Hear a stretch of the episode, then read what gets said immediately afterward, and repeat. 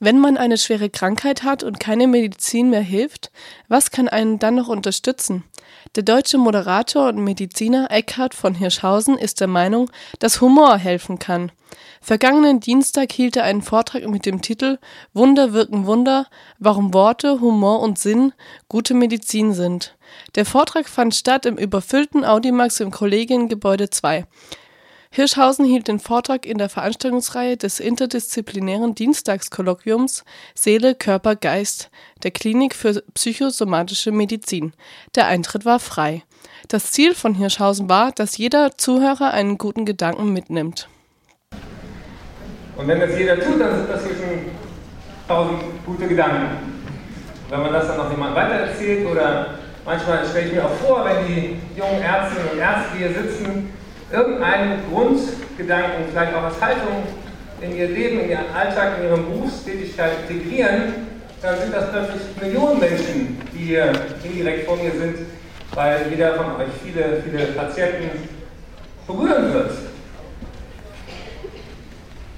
Für Hirschhausen lässt sich sogar Humor mit Palliativmedizin verbinden. Wenn das Leben ernst wird oder es bald zu Ende ist, muss es nicht sein, dass damit Lachen verboten ist. Was ist Humor? Humor ist nichts Oberflächliches. Wir machen gerade mit meiner Stiftung eine Studie in der Palliativmedizin, wo man denkt, Mensch, da muss es doch traurig und trist zugehen, wenn das Leben zu Ende ist.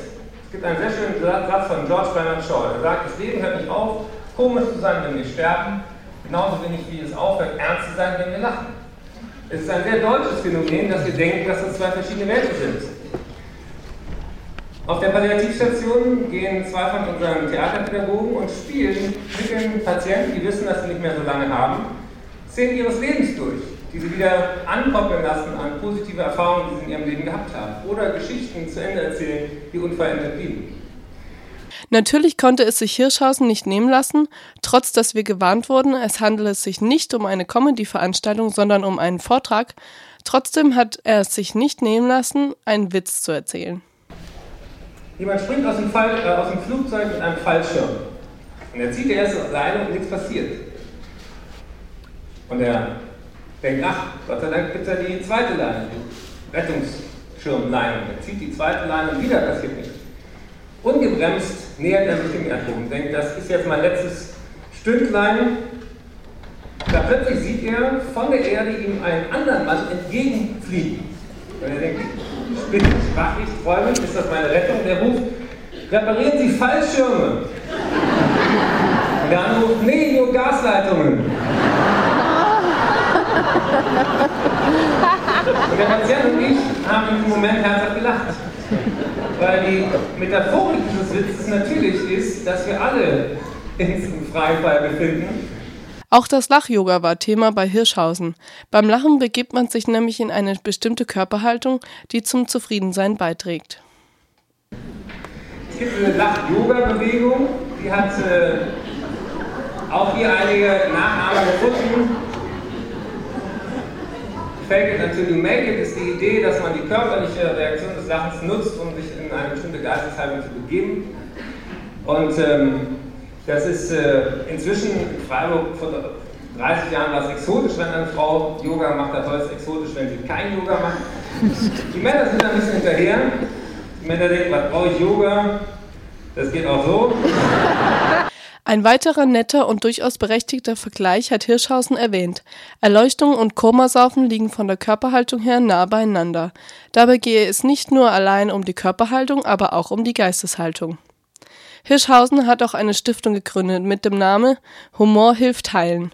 Und er hat ein Buch geschrieben mit dem Titel Wunder wirken Wunder. Genau dieses Motto kann man auch in der Medizin anwenden, wenn zum Beispiel Kindern Blut abgenommen wird.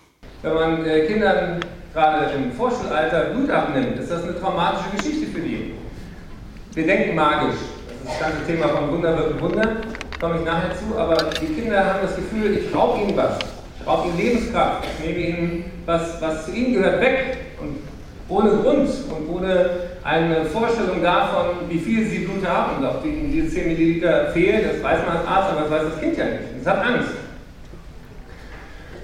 Mit einer kleinen hypnotherapeutischen Änderung des Kontextes wird daraus plötzlich eine Blutzunahme. statt einer Blutabnahme. Wie geht das? Man gibt dem Kind ein Glas mit Johannisbeersaft. Und sagt, hier, guck mal, das ist ein Zaubersaft. Den darfst du trinken, der wird dich stärken. Magie und Medizin hängen eng zusammen, laut Hirschhausen. Er stellt sich im Buch folgende Fragen. Wieso täuschen wir uns so gerne? Wie wirken Scheinmedikamente? Und wieso können auch richtige Operationen manchmal nicht besser sein als Voodoo? Die Homepage des Künstlers verrät, so ein Buch gab es noch nicht. Ein humorvoller Blick auf die bunte Welt der Heilkunst und Alternativmedizin aus der Sicht eines Arztes und ehemaligen Zauberprofis.